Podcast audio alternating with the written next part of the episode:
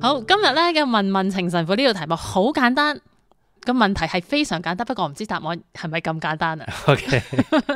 個問題就係問點解冇人繼續寫聖經？點解冇人繼續寫聖經？係啦啊，即係聖經點解會係畫上咗句號咧？咁樣啊。嗯，係咯，誒呃咁誒要知少少個聖經係咩東東啦嚇，本身嚇，咁大家都可能知道咧，聖經係誒有好多嘅唔同嘅方法去描繪啦，即係聖經或者誒誒即係誒天主嘅書卷或者聖言咁樣嚇，咁呢個係文字記載咗咧天主同佢嘅子民啦，同佢嘅教會啦嘅一啲嘅所謂公開嘅啟示。啊！啟示即係點啊？即係天主，我哋相信嘅天主咧，係唔係唔係要我哋完全自己要估要摸索，唔係靠我哋智慧咧去參透嘅，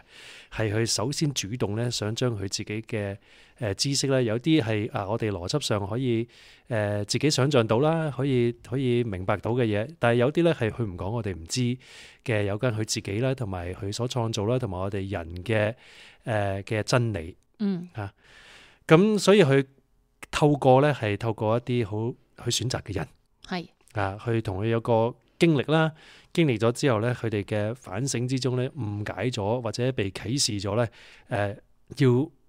珍重於傳去後世嘅嘅説話。嗯咁呢個就係個記錄咗嘅啟示啊！咁所以有個生活嘅，即係先主先主佢誒、呃譬如有舊約有啲先知啊，有啲嘅文長啊咁樣，佢經歷咗佢誒俾佢哋嘅誒感動啦，聖神嘅所謂嘅感動啦，呢啲咁嘅人啦，咁佢又回應咗，又生活咗喺個團體裏面，發覺咦呢、個即係諗翻轉頭，呢、個真係天主嘅嘅説話嚟嘅喎，我哋要記住佢喎，咁所以就寫低咗。嗯咁舊約一不斷不斷不斷有人寫低啦，咁新約亦都係有人寫低啦咁。哼，係，咁唔係當時發生嘅時候寫低嘅，好多係後來真係生活咗啦，經歷咗啦，明白咗啦，消化咗啦，誒、咁樣寫低嘅。係咪？我想知咧，即係嗰時啲人寫低咗啦，咁後來好耐好多多咗千年之後就發現咗呢啲咁嘅書唔卷啦。係嘅，唔係嘅，唔係咁樣樣唔㗎。係唔係埋咗落地下咁 樣嘅。哦，OK，啊咁我我覺得即係啊咁咁，所以呢不過 anyway，咁翻翻轉頭咧，就係譬如舊約咧，我哋即係有分舊約新約啦，我哋知道下係噶嘛。係，咁啊舊約咧就誒，呃佢哋話咁邊啲人係堪當，即係俾佢即係有啟示啊，咁樣有呢個公開嘅啟示啊，咁寫低咧就係誒嗰啲所謂最初就係嗰啲聖祖啦嚇，聖祖啦啊誒，即係誒咁，但係早期嘅聖祖係未有文字噶嘛，最早有文字嘅時代係要去到誒、呃埃及誒誒嘅時代，係咁埃及時代係講緊誒梅瑟啦，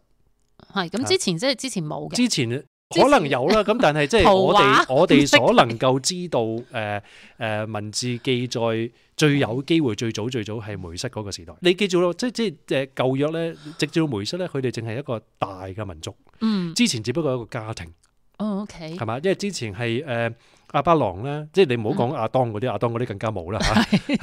亞當亞娃嗰啲更加冇啦嚇。咁係，但係譬如你話啊阿巴郎可能已經有得記載啦，但係嗰陣時係一個家庭係嘛？阿嗯誒阿巴郎伊誒誒伊撒格雅各伯咁，誒係，就算有十二個仔咁，嗰時都係一個家庭嗯一哼，個家族係你七十人嗯，啊計晒係嘛？咁咁有可能有族譜啦，有 有有家族嘅傳記啦咁樣，我哋唔知。嗯，咁但係好大機會咧，呢啲係誒佢哋嘅口傳啊，即係佢哋經歷咗嘅嘢咧，一一一阿爺傳俾阿阿阿阿仔，阿仔傳俾阿孫咁樣啊。嗯，啊，咁但係可能去到埃及啦，佢哋開始大啦，誒佢哋誒尤其是佢哋開始俾人迫害啦，咁開始有個誒、呃、開始要記錄翻啦，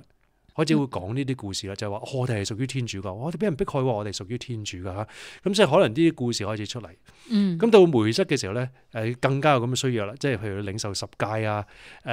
要要要寫法律啊咁樣，咁呢啲有記載啦，呢啲真係有寫低嘅，啊咁呢啲真係嗰陣時寫噶。係，咁但係嗰個故事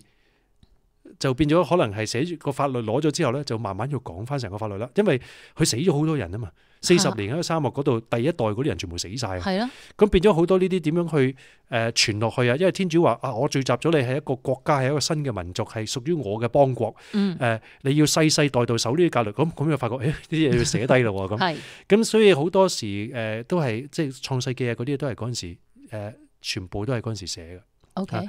咁跟住後尾咧就有文章啦，嗯開始有歷史啦，開始有誒、呃、後尾有君主啦嗯，嚇，咁嗰啲咧就有呢個國家嘅記錄咯嗯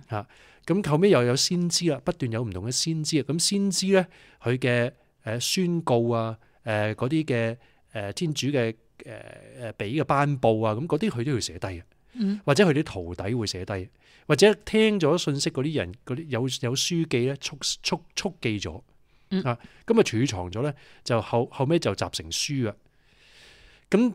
一直跟住咧啲舊約咧就係咁樣誒、呃有啲咁嘢，咁跟住後尾又有啲叫智慧嘅文體啦。係啊，即係譬如誒誒同埋聖詠啦，聖詠就係嗰啲有啲就係誒達味寫嘅啦，嗯作嘅歌啦，有啲就係嗰啲詩祭寫嘅啦，有啲就係嗰啲勒味人寫啦，誒、呃負責音樂嗰啲特別嚇，咁佢寫低呢啲嘢，等大家咧誒一個團體嗰度可以唱啦。嗯啊，咁嗰啲智者唔同嘅智者會寫低，譬如智慧書啊，誒、呢、個誒德訓篇啊咁樣，佢亦都係寫低呢啲嘢。嗯，嚇咁佢哋亦都個團體消化過就係啊，呢、個係有天主嘅啟示，佢天主嘅智慧喺裏邊。嗯咁但係舊約咧，舊約完咗嘛，咁所以冇再有舊約。點解？因為舊約冇再有先知啦，同埋耶穌嚟咗啦嘛，耶穌嚟咗哦就宣布新約啦嘛，咁冇舊約啦。哼，係係嘛？咁新約咧，新約係乜嘢咧？新約嘅記錄，我哋知道有幾個總別啦，有呢個福音啦，四本福音啦，有呢個宗徒大事錄，類似即係記載早期教會嘅一啲事蹟啦，係老家寫噶啦。咁跟住咧就有誒保祿啊、雅各伯啊、誒呢一個伯多祿啊、約望啊、誒猶達啊寫嘅書信啦。嗯，嚇佢哋呢啲唔同嘅宗徒寫嘅書信啦，跟住。誒、最特別嘅咧就係最後寫嘅呢一個默示錄就係約望寫嘅。係咁呢啲咧係咩人啊？全部都係中途都係跟住耶穌嘅，啊，或者好貼住中途嘅人，嗯係記載咩啊？中途直接領受喺耶穌嘅教導，嗯或者好似保祿咁，即係耶穌透過啟示直接去委派佢佢嘅經歷。咁呢啲都係中途嘅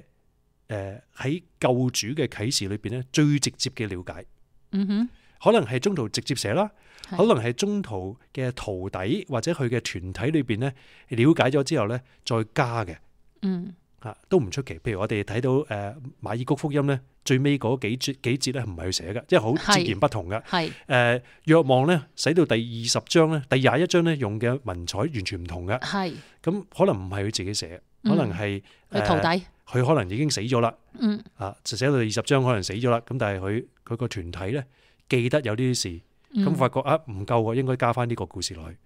嚇。咁但係就用佢哋嘅語言寫嚇， ，OK 都唔出奇啊。咁但係都係來自佢，因為係佢教噶嘛，係係佢聽慣咗佢嘅嗯嘢。咁所以新約咧，既然係來自中途嘅，因為因為佢哋要即係新約嘅顧慮咧，就係係咪來自主耶穌？而我因為耶穌冇寫嘢啊嘛，嗯咁所以咁就話咁次等嘅就係來自中途啦。嗯咁所以佢哋要記載嘅唔係單單教會嘅寫法寫寫作，係要係要記載耶穌嘅教導。 OK 耶穌透過最接近、最親嘅人嘅教導。咁、中途你知道到到最後死嗰個係若望啊，若望一一一一一年到啊，一一零年到啊死咗啦。 嗯咁所以之後嘅冇啦，冇再有寫啦。咁所以新約冇得再寫啦。咁、嗯所以聖經點解冇人寫啊？唔係因為唔冇冇人寫，而係誒、呃再寫都唔可以算係聖經，因為誒唔、再係天咁貼近佢主直哋接啟示嘅人嘅教導誒、嗯呃所能夠可以描繪出嚟，因為已經死晒啦。明白咁同埋嗰陣時有個了解咧，就係中途咧，誒耶穌嘅啟示，耶穌來到係聖言成為血肉咧，係天主啟示嘅終結，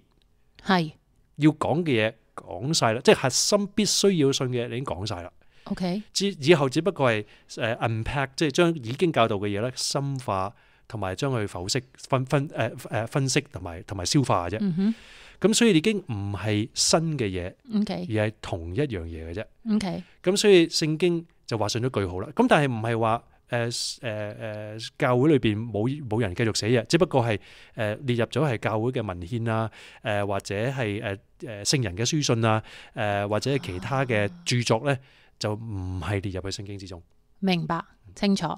好多謝阿靜神父咧解釋咗點解咧，好似聖經就咁就完咗，其實係誒啊但係聖言已經圓滿咗，係啦應該即係圓圓滿咗啦聖言已經圓滿咗，係咁其餘嘅係附錄，其餘嘅係釋義。嗯好多謝聖神父，